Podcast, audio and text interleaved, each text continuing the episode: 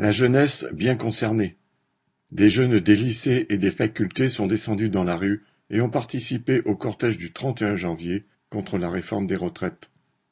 La lourde ironie des macronistes, se moquant des lycéens de 18 ans manifestant contre la retraite à 64 ans, cache mal l'inquiétude du gouvernement devant le grain qui s'annonce.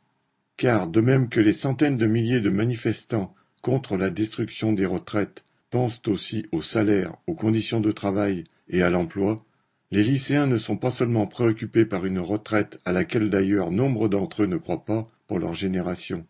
Leurs pancartes et leurs déclarations vont plus loin. Une retraite vivable dans une planète vivable.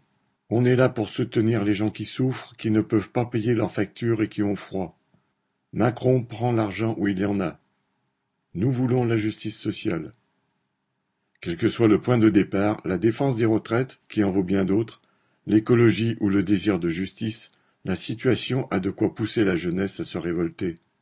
La crise économique sans issue, l'appauvrissement des classes populaires, le désespoir de continents entiers, la marche à la guerre, les catastrophes climatiques, ce sont autant de questions posées et auxquelles la jeunesse ne peut rester indifférente, n'en déplaise à tous ceux qui voudraient la voir rester le petit doigt sur la couture du pantalon.